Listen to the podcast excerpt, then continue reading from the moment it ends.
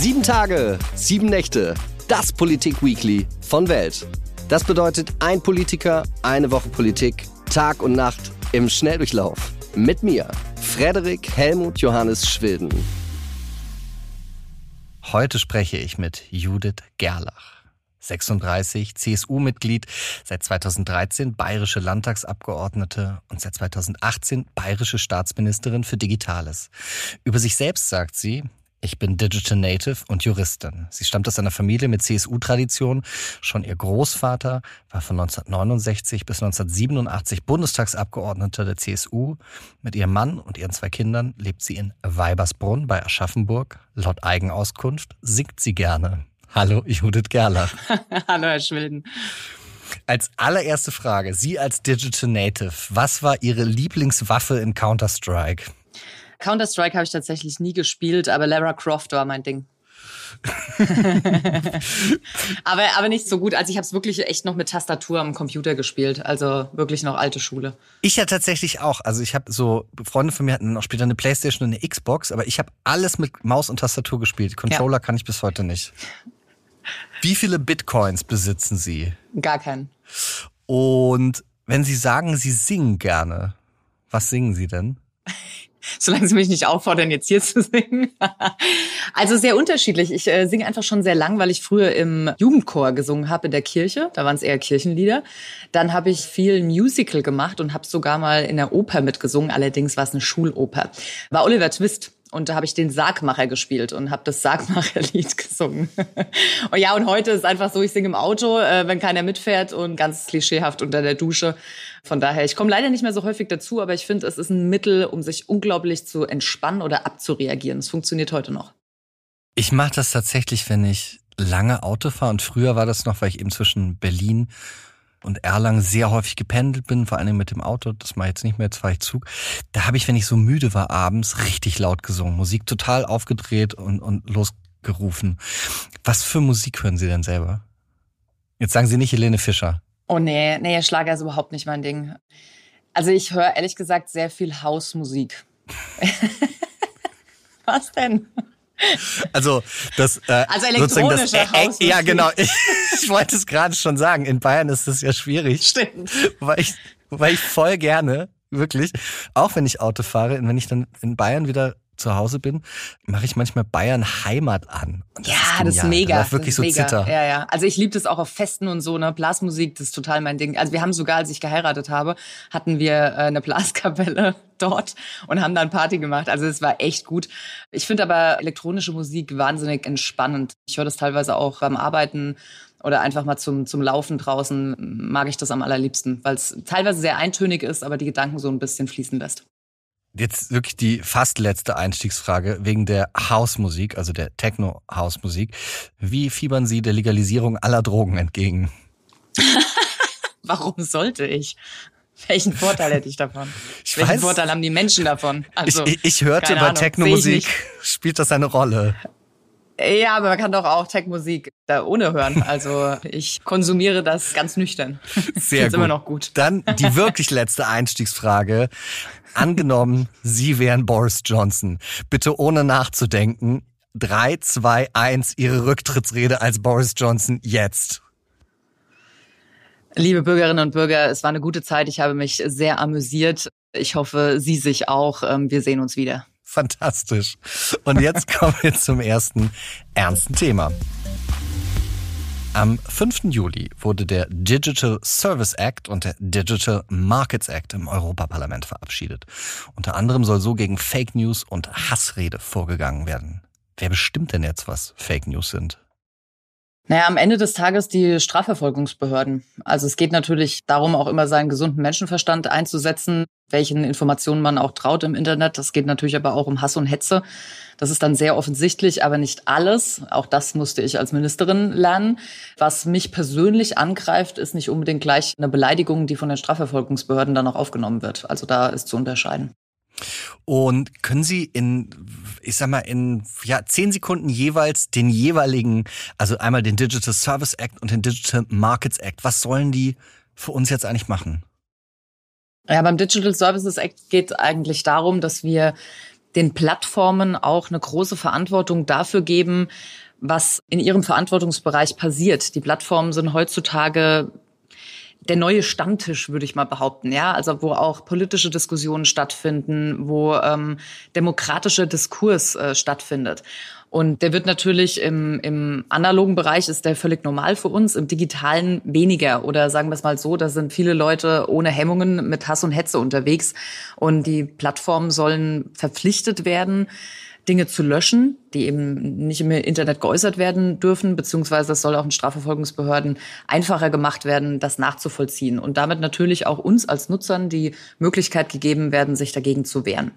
Der Digital Market Act, da geht es grundsätzlich darum, wie sehen wir eigentlich unser Ökosystem, wie wollen wir innerhalb der Unternehmen in der, in der digitalen Plattformökonomie auch miteinander arbeiten und welche Regeln müssen da auf den Weg gebracht werden, um eben nicht nur das Ganze analog zu betrachten, sondern letztendlich auch im digitalen Raum. Ich fand den Stammtischvergleich tatsächlich total gut, weil ich das auch so sehe. Klar, wir unterhalten uns heute natürlich nicht nur mit den Leuten im Dorf oder äh, halt eben am Stammtisch, sondern mit ganz vielen anderen Leuten. Gleichzeitig ist ja so, wenn ich jetzt Klischee besoffen am Stammtisch Schwachsinn erzähle, steht ja nicht die Strafverfolgungsbehörde meistens bei mir vor der Tür. Warum sollten wir das im Internet anders handhaben? Ja, kommt drauf an, mit wem sie so trinken gehen, ne? Auf wer daneben dran sitzt. Ja, letztendlich ist es aber doch so, wenn Sie am Stammtisch jemanden beleidigen, der Sie anzeigt, wird das ja auch nachvollzogen und da bekommen Sie auch eine Strafe für die Beleidigung.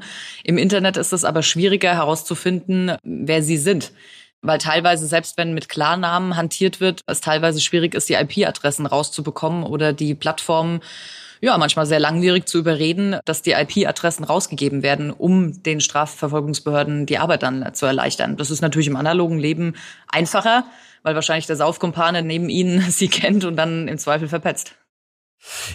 Aus eigener Erfahrung frage ich mich jetzt aber, was sich ändert. Also ich selber, ich hatte mal, äh, schon lange her, eine Sternstunde meines Lebens, ich hatte mal einen Text über den Rapper Flair geschrieben der hat dann bei mir zu Hause in Berlin geklingelt und hat gesagt, wenn das nicht raus ist, komme ich wieder.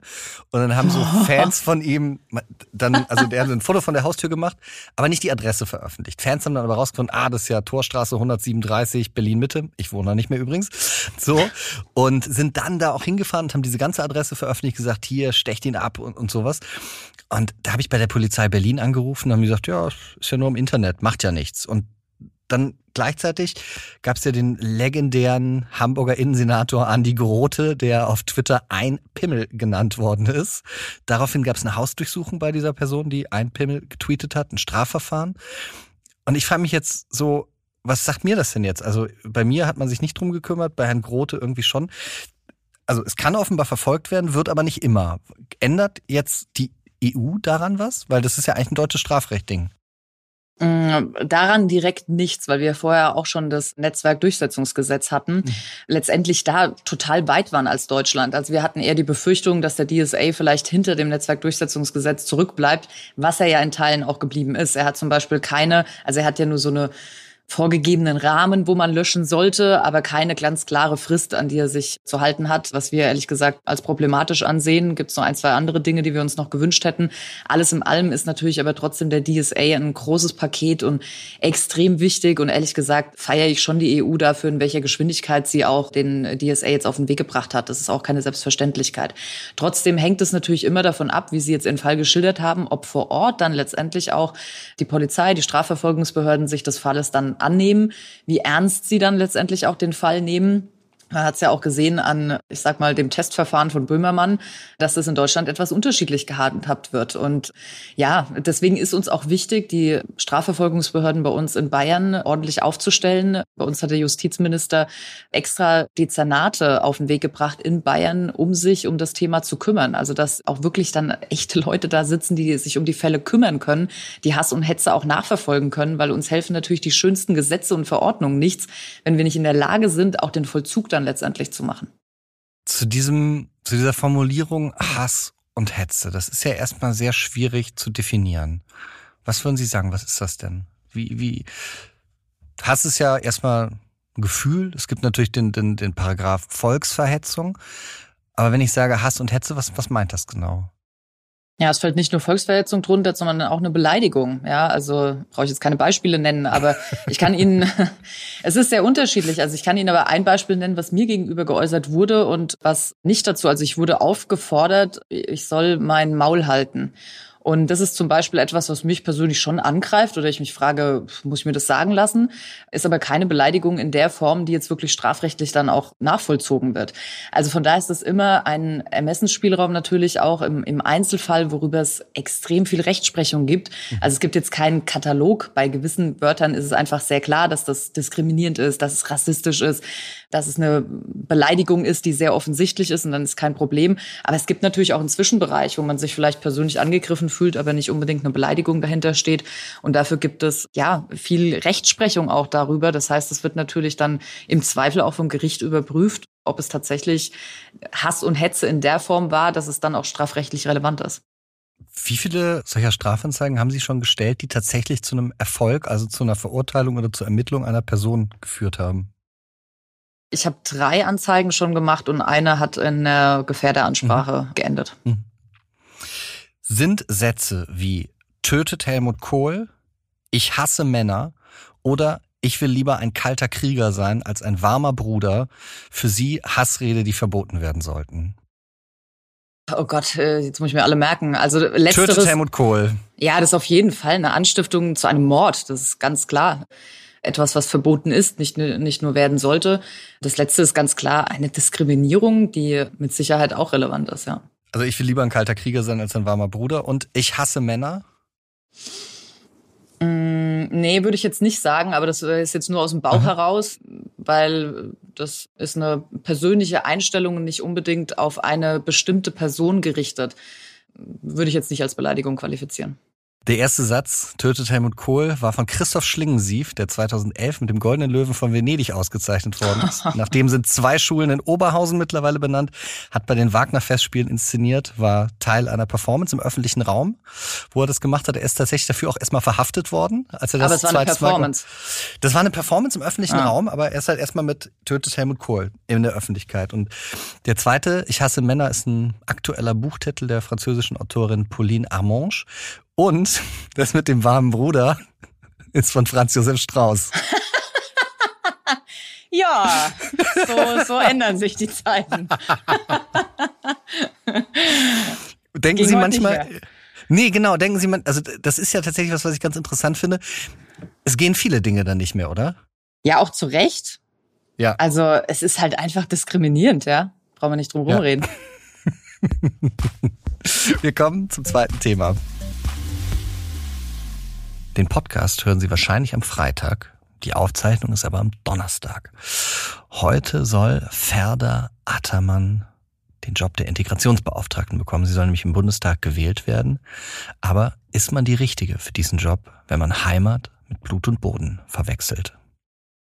Naja, ich finde, man muss da was Verbindendes mitbringen im Grunde genommen. Ja, also Integrationsbeauftragte impliziert für mich, dass man was Verbindendes, was Zusammenführendes für die Menschen hat. Und da kann man schon sagen, dass es schwierig ist, wenn man bei einem Amt, bei dem es darum geht, alle Menschen zusammenzubringen, sachlich zu diskutieren, mit Sachverstand, mit Vernunft in Debatten zu gehen, wenn man das mit jemandem besetzt, der eigentlich eher in der Vergangenheit für das Gegenteil ähm, steht. Und gerade wenn wir über unsere Diskussionskultur auch im Netz sprechen, dann muss ich mich schon fragen, wie jemand wie Frau Attermann sich da bisher verhalten hat und ob diese Besetzung da richtig ist. Das mag ich schwer zu bezweifeln, weil sie im Grunde genommen auch schon dafür gesorgt hat, dass sie Bewertungen schon vornimmt und zwar nicht für alle in gleichermaßen, sondern eigentlich schon vorher bewertet, was Diskriminierung ist und was sie, wenn jetzt zum Beispiel jemand Kartoffel genannt wird, eben nicht als Diskriminierung sieht. Also muss man jetzt davon ausgehen, dass alle, die mit Kartoffel bezeichnet werden, sich halt dann nicht an Frau Attermann wenden können. Und das finde ich schon schwierig, weil sie sollte natürlich für alle da sein, die hier in unserem Land leben. Haben Sie die schon mal getroffen? Nein, ich kenne sie gar nicht. Mhm. mhm. Es gibt ja inzwischen sehr viel Kritik an diesem Vorschlag. In der Taz, im Spiegel, in der Süddeutschen, in der Welt, im Bild, im Fokus, in der jüdischen Allgemeinen sind dazu schon wirklich viele Artikel erschienen, die sich gegen Frau Attermann positionieren.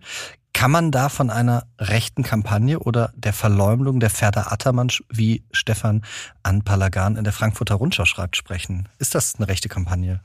Nee, Sie haben ja gerade schon aufgezeigt, wer sich da gegenstellt. Ja, das sind ja hochrangige Medien, die auch sehr breit in ihrer Vielfalt sind. Also von daher kann man da von der rechten Kampagne mit Sicherheit nicht sprechen. Es geht doch einfach auch darum, um sie muss doch für, auch für Meinungsvielfalt stehen, ja, und sie muss für alle ein Sprachrohr sein und eine Anlaufstelle die sich verletzt, die sich bedroht fühlen, egal aus welchem Bereich, ob das jetzt mit Religion zu tun hat oder mit meiner Herkunft oder ja, es ist egal im Grunde genommen, muss ich mich immer an sie wenden können. Und sie muss dafür stehen, für alle ansprechbar zu sein. Und das steht sie von Beginn an nicht. Und so hat sie natürlich einen sehr schwierigen Start, der dazu führt, dass viele Menschen mit Misstrauen ihr begegnen werden. Im Tagesspiegel, das fand ich ganz interessant, da hat Julius Betschka geschrieben, also nee, nicht im Tagesspiegel, sondern ein Autor des Tagesspiegel, Julius Betschke, hat auf Twitter geschrieben, mal so gesehen, dass eine Frau, die als Redenschreiberin von Armin Laschet, dem großen Mittemann, begonnen hat und noch heute mit ihm verbunden ist, eine Gefahr für Deutschland sein soll, eine radikale, das ist auch schon eine spannende These. Also die Frage ist, ist vielleicht dieses Auftreten von Frau Attermann, was worüber wir gerade gesprochen haben, wo es auch in dieser Kritik darum geht, ist das vielleicht, ich sag mal, in dem Rahmen des Aktivismus, den sie betrieben hat, eine notwendige Übersteigerung und vielleicht ist das gar nicht so schlimm?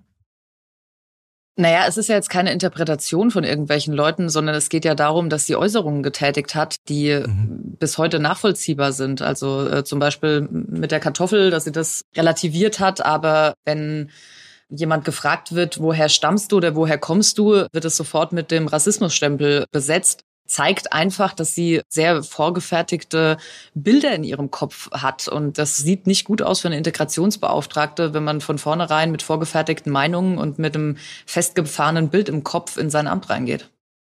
Das Amt der Integrationsbeauftragten ist seit 2008 nicht besetzt. Haben Sie eine Ahnung, warum? Also, und warum man das jetzt dann macht, nach so vielen Jahren Pause? Nee, das kann ich Ihnen nicht sagen. Gibt es sowas in Bayern? Ja, ja, wir haben eine Integrationsbeauftragte, die vor allem dafür äh, da ist, zusammenzuführen. Das meinte ich am Anfang damit. Also ich kenne ehrlich gesagt, der Job ist bei uns auch nicht, natürlich ist er irgendwie von der Politikerin in dem Fall besetzt, auf der anderen Seite ist er bei uns nicht mit Couleur behaftet. Also insofern, dass da jetzt irgendwie CSU-Politik gemacht wird oder so oder dass da Parteipolitik vorne dran gestellt wird oder so, die eigene Einstellung, darum geht es nicht. Es geht wirklich um einen Job, der nach außen signalisiert, eine, eine Offenheit in, im Denken mitzubringen, aber auch eine Offenheit allen Menschen gegenüber, um Signal zu senden, ich bin hier für alle ansprechbar auch. Und Frau Attermann setzt von Anfang an dieses Signal nicht und deswegen ist sie eine Fehlbesetzung. Die Frau Attermann war ja Gründungsmitglied der neuen deutschen MedienmacherInnen. Das ist ein eingetragener Verein, der kulturelle Vielfalt durch ethnische Pluralität in den Medien fördern möchte. Und auf der Homepage gibt es einen Glossar zu verschiedenen Begriffen über Ethnie, Kultur und sowas. Und da gibt es einen Eintrag zu Schwarz. Was denken Sie, wie definieren die neuen deutschen MedienmacherInnen Schwarz? Keine Ahnung. Klären Sie mich auf. Schwarz ist eine Selbstbezeichnung von Menschen mit Rassismuserfahrung, die als nicht, die nicht als weiß, deutsch und westlich wahrgenommen werden und sich selbst nicht so definieren. Verstehen Sie, was das bedeutet? Ich frage mich, ob die Menschen, die betroffen sind, das äh, verstehen. Mhm. Das ist nämlich tatsächlich auch, also ich finde es sehr interessant, also nicht als weiß, deutsch und westlich wahrgenommen werden. Also es geht ja um die Außenwahrnehmung der anderen erstmal und ja. sich selbst nicht so definieren. Ne? Also jemand, der sich nicht als weiß definiert und von anderen anders wahrgenommen wird. Das ist ja eine sehr ab abstrakte Ebene irgendwie. Haben Sie eine Idee, wie weiß definiert wird? Nee, habe ich nicht. Und ehrlich gesagt, mit diesen ganzen theoretischen Debatten, mit diesen ganzen, also wir gehen da teilweise so akademisch dran, ja. Wir versuchen immer für alles äh, irgendwie ein Gesetz zu formulieren und 50 Seiten Doktorarbeitern da draus zu machen oder so. Das Wichtige ist, und das wird ihr Job sein als Integrationsbeauftragte, sofern sie tatsächlich berufen wird, zu den Menschen zu gehen, den, äh, mhm. anzuhören, was treibt die um, was können wir in Deutschland verbessern, um auch ein besseres Klima hinzubekommen, wo wir ehrlich gesagt auch wieder im Netz wären. Das wird nicht nur ihre Aufgabe sein, oder ich sehe die Aufgabe nicht von einem Integrationsbeauftragten, das nur im analogen Dialog zu machen, sondern tatsächlich auch im Netz, wo einfach viele Diskussionen und auch viel Diskriminierung schon stattfindet, da reinzugehen, sich die Disku den Diskussionen zu stellen, die Menschen kennenzulernen, die Problemlagen auch der Menschen kennenzulernen. Das ist ihr Job, weniger die akademische Diskussion. Das sehe ich gen tatsächlich genauso. Also wa warum ich äh, das mit Ihnen nochmal diesen Glossar auch so interessant finde. Es sind ja Debatten, die verstehen oder Definitionen, die verstehen Muttersprachler schon kaum, aber erst recht, glaube ich, auch vielleicht wenige Leute, die die äh, Leute, die nicht die Muttersprache Deutsch sprechen. Also wenn es dann heißt, deswegen hatte ich das mit dem Weiß nochmal gefragt. Weiß ist keine Hautfarbe, sondern meint eine gesellschaftspolitische Norm und Machtposition, wo ich mir denke, was bedeutet das denn jetzt am Ende? Und da frage ich mich eben, wie kann etwas Diskriminierung abbauen oder eine Person diese Diskriminierung abbauen, wenn sie durch diese Art der Sprache ja schon alle ausschließt eigentlich. Sehen Sie das ein? Sie haben es schon angesprochen, dass diese Akademisierung der Probleme. Also sie spricht auf jeden Fall damit wahrscheinlich einen Großteil gar nicht an. Also vielleicht diejenigen, die Spaß haben an akademischen Diskussionen. Aber ich sag mal so, das ist wahrscheinlich eher die Minderheit in Deutschland. Die allermeisten Menschen erwarten sich von uns Politikern, aber auch von den Beauftragten, dass wir ihre Problemlagen im Blick haben, dass wir verstehen, in welcher Situation sich der Einzelne befindet und wir ein Gefühl dafür bekommen, wie wir die Problemlösungen dann auf den Weg bringen. Und das nicht an der Bevölkerung äh, vorbei machen mit theoretischen Dingen, die irgendwie gut gemeint sind, aber halt in der Realität nicht verhaften. Und deswegen, ja, ich habe nichts dagegen, wenn man mal Definitionen macht und sich auch über Sachen auf dem akademischen Niveau klar wird. Aber am Ende des Tages ist es die Aufgabe, die Menschen mitzunehmen und Politik zu machen, mit denen sie leben können. Hätten Sie einen Vorschlag für den oder die Integrationsbeauftragte oder den Integrationsbeauftragten? Nee, und da mische ich mich auch nicht ein. Ich bin in der bayerischen Landesregierung, nicht in der Bundesregierung. Dann kommen wir zum letzten Thema. Vor zwei Tagen meldet die Feltins Brauerei. Wir wissen nicht, ob wir im Herbst noch Bier brauen können. Und Markus Söder spricht schon von Gastriage. Müssen wir uns bald zwischen Heizen und Bier entscheiden? Also als Fränkin könnte ich ja sagen, wir haben noch unterfränkischen Wein, der sehr zu empfehlen ist. Aber nein, ist natürlich ein ernstes Thema und ich glaube, wir kommen im Herbst in, der, in Situationen und auch in Diskussionen, die uns allen so langsam schwanen und die gar nicht lustig werden. Und das gilt nicht nur für Bierproduktion, das gilt natürlich auch grundsätzlich für unsere ganze Industrie. Wenn wir mal sehen, wie wir uns da Strom zum Beispiel auch aufteilen, ja, fallen ja zwei Drittel auf Privathaushalte, aber ein komplettes Drittel auf die Industrie. Und wenn wir mal ja konstatieren, dass wir dann, dass uns vielleicht ein Drittel fehlt, kann man nicht einfach mal so locker sagen, ja gut, dann, dann bedienen wir halt die Industrie nicht mehr, damit die Leute nicht frieren müssen, so ungefähr. Dann haben wir ganz, dann haben wir ganz schnell ganz andere Diskussionen hier, weil wir Arbeitsplätze abbauen müssen, weil ganze Industrien nicht mehr funktionieren. Und wir werden in, ja, in Diskussionen kommen, an die wir vor einem Jahr noch überhaupt nicht gedacht haben. Was machen wir jetzt damit? Ich bin gestern durch Deutschland gefahren für eine Reportage, die in der Welt erscheint. Da war ich in Hessen, Thüringen, Bayern. Und ich bin immer so auf so Tankstellen rausgefahren, weil ich gedacht habe, die, die Seele des Deutschen trifft man unter anderem im Biergarten oder halt in Tankstellen und an Tankstellen.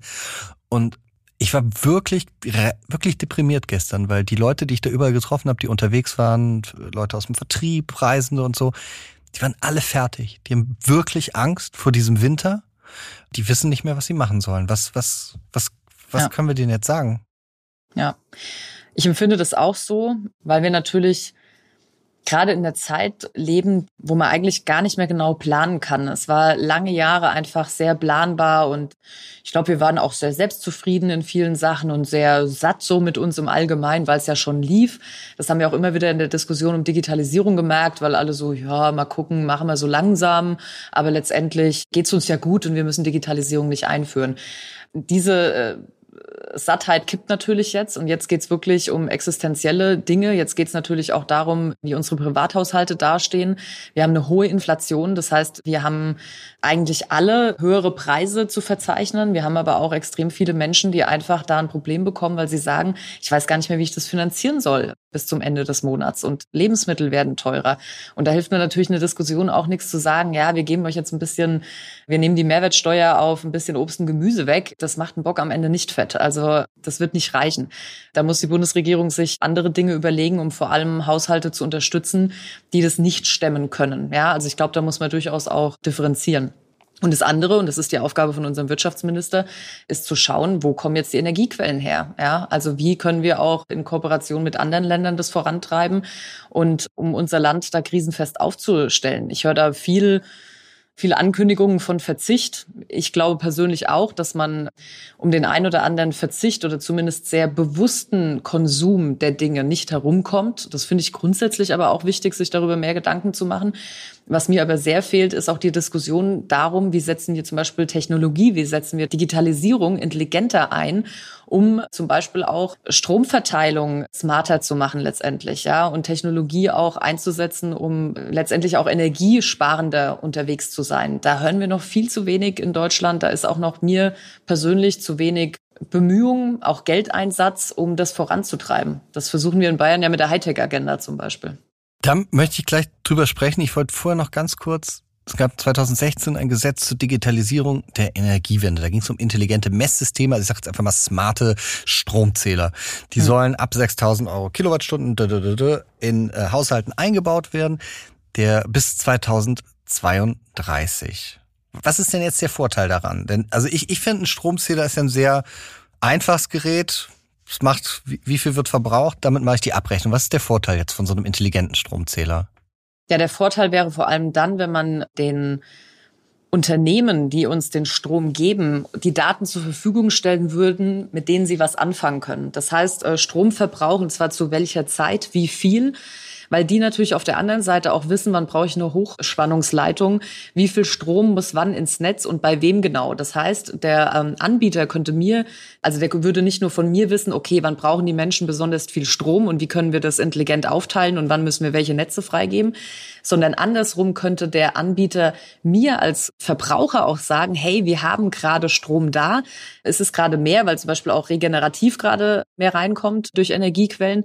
Bitte lade jetzt äh, zum Beispiel, oder es ist jetzt eine gute Zeit, um dein Elektroauto zu laden, ja, oder es ist jetzt eine gute Zeit, um deine Waschmaschine anzustellen, oder du kannst sie da und darauf äh, programmieren. Dadurch, dass wir mehr Daten haben, können wir natürlich auch intelligentere Hinweise geben für den Verbraucher letztendlich. Findet aber nur dann statt, wenn diese Smart Meter eingebaut sind und wenn die letztendlich auch die Daten übermitteln dürfen an die Anbieter. Und das ist momentan noch nicht der Fall. Jetzt kommen wir zur Hightech-Agenda. Eine Förderinitiative des Freistaates Bayern. Wer oder was und wie kann denn gefördert werden? Um was geht's da?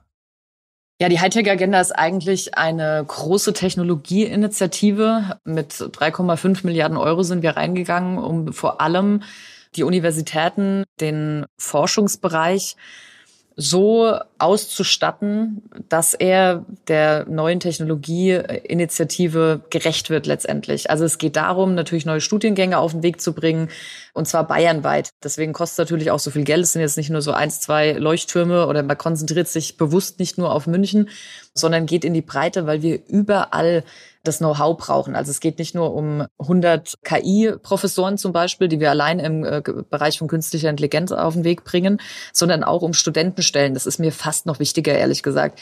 Das sind 13.000 neue Studentenplätze, die wir anbieten können in den Bereichen der Technologie. Das ist breiter gestreut im Grunde genommen, weil wir ja dort auch einfach Leute brauchen, die das Know-how haben, die im besten Fall auch bei uns in Bayern bleiben und dann dort arbeiten und für die Wirtschaft zur Verfügung stehen. Das ist der eine Bereich, der im Forschungsbereich unterstützt wird und der andere ist wirklich den Transfer hinaus dann in die Gesellschaft, aber vor allem auch in die Wirtschaft. Und da kümmern wir uns auch als Digitalministerium verstärkt darum, weil es natürlich toll ist, was wir an Forschung haben und die ist, glaube ich, wirklich in Bayern sehr hochwertig und sehr gut ausgestattet. Aber am Ende des Tages muss es natürlich auf die Gleise. Ja? Also es muss auch Wertschöpfung irgendwann generieren. Es muss vor allem Know-how in unserer Gesellschaft, aber auch in den Unternehmen auf den Weg bringen.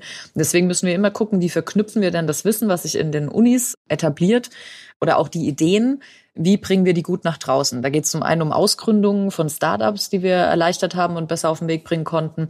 Und das andere ist auch in etablierte Unternehmen. Und wir haben einfach einen sehr starken Mittelstand bei uns in Bayern.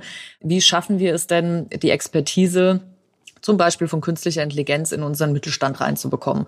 Und wir machen es mittlerweile so, dass wir mit äh, KI-Experten in Unternehmen reingehen dort nicht nur erzählen, wie großartig KI ist, ja, und dann wieder wegmarschieren, weil dann nicken alle brav, aber keiner hat eigentlich einen Plan, was er dann machen soll, sondern wir identifizieren einen Use Case, einen ganz konkreten Anwendungsfall von künstlicher Intelligenz bei dem Unternehmen und begleiten die sozusagen bei der Etablierung von KI bei diesem Fall und schauen, wie läuft es, muss man noch was anpassen, ergibt sich vielleicht ein neues Geschäftsmodell, effektiviert es die Produktionskette und, und, und.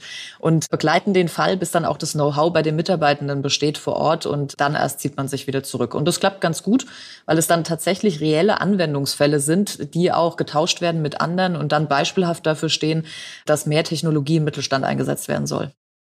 Eines der größten Traumata meines Lebens war ja meine Schulzeit. Ich habe eine sehr, sehr hässliche Handschrift. Nee, naja, nee, ist so ab der siebten Klasse, da wurde hart. Ah, habe ich großes äh, so, Verständnis, ja, ja. Ja. Und ich hatte aber auf jeden Fall eine der schlechtesten und schlimmsten Handschriften der Welt. Also wirklich. Und meine Kinder, die sind jetzt drei und fünf und die, also mein Sohn kommt nächstes Jahr in die Schule. Und ich frage mich, wann wird mein Sohn so Schularbeiten, Abiturprüfungen mit dem Laptop tippen dürfen? Wird das funktionieren? Werden wir den der, Füller der hat ja noch ein bisschen Zeit. können? der ist erst fünf. Aber meine Kinder sind vier und sechs und mein Sohn kommt tatsächlich jetzt im äh, September ja. in die Schule. Ich stelle mir diese Fragen natürlich auch. Und digitale Bildung liegt zwar jetzt beim Kultusministerium. Wir begleiten und arbeiten dann natürlich trotzdem mit, gerade an der Schulcloud in Bayern, wo es nicht nur darum geht, eben Videokonferenzsysteme zur Verfügung zu stellen, sondern richtig auch Lerninhalte, die die Kinder auch dann zu Hause machen können und ja, nicht mehr, nicht mehr komische Sachen eingescannt werden müssen und weitergeschickt werden müssen. Das ist natürlich nicht die Zukunft, das ist schon klar. Aber das ist nur das eine. Das andere, was ich eigentlich fast noch wichtiger finde als die Frage, ob jetzt alle super gut ausgestattet sind, weil das ergibt sich sukzessive und da sind wir auf einem ganz guten Weg eigentlich in Bayern. Die zweite Frage wird viel entscheidender sein, was machen wir dann dann mit diesen tollen digitalen Devices und Tools? Ja, also sind wir denn in der Lage, die, die Kinder, die Jugendlichen dort ordentlich mitzunehmen? Und deswegen haben wir in Bayern den Informatikunterricht ausgebaut. Das ist das eine, dass die natürlich das Know-how lernen. Das andere ist aber, und deswegen setzen wir in den Grundschulen ehrlicherweise schon an, dass Kinder kommen mit Digitalisierung in Berührung Berührung. Ich weiß nicht, wie es bei Ihnen ist, aber zum Beispiel meine Kids, die sind ab und an am Tablet, die bedienen das völlig intuitiv, ja. Das ist bei allen kleinen Kindern so. Das heißt aber ja noch lange nicht, dass die dann total selbstsicher und vernünftig schon durchs Internet gehen. Das machen die natürlich in dem Alter noch nicht. Die werden dort begleitet und bekommen zum Beispiel, wir haben, wir haben so ein Game, das heißt Lazuli. Das ist so kleiner blauer Hund, der sammelt irgendwie Knochen und dann lernen die ein Zahlenverständnis. Aber das ist total super. Die lieben das. Die, die lernen dadurch ein bisschen rechnen und das können die mal 20 Minuten machen, dann ist auch wieder gut. Kinder müssen begleitet werden. Wenn die in der dritten, vierten Klasse sind, haben teilweise Kinder aber schon ein Handy oder die haben zumindest Zugang zu einem Handy und teilweise auch nicht wirklich überwacht. Das heißt, die sind in einer Welt unterwegs, auf die sie nicht vorbereitet sind. Deswegen haben wir eine App auf den Weg gebracht vom Digitalministerium, die heißt Wo ist Goldi? Das ist ein Spiel im Grunde genommen und Kinder suchen einen Goldfisch, der heißt Goldi. Und auf diesem Weg dorthin müssen die Rätsel lösen und Herausforderungen machen und lernen eigentlich im Grunde genommen, wie gehe ich vernünftig im Internet um? Was ist ein sicheres Passwort? Klicke ich auf jede E-Mail und mache die auf? Was ist, wenn mir jemand in einem Chat schreibt und komische Sachen von mir verlangt? Ja, also auch so Sachen wie Cybergrooming, Sexting, Mobbing auch in Chatverläufen und so. All diese Dinge müssen eine Rolle spielen, weil die im Alltag der Kinder stattfinden. Da können wir die Augen davor zumachen und sagen, ja, wird mein Kind schon nicht machen. Oder wir können uns in Realität Experten stellen und die Kinder an die Hand nehmen. So wie wir es im analogen Leben auch machen, so müssen wir es auch im digitalen Leben machen. Wann geben Sie Ihren Kindern ein Smartphone?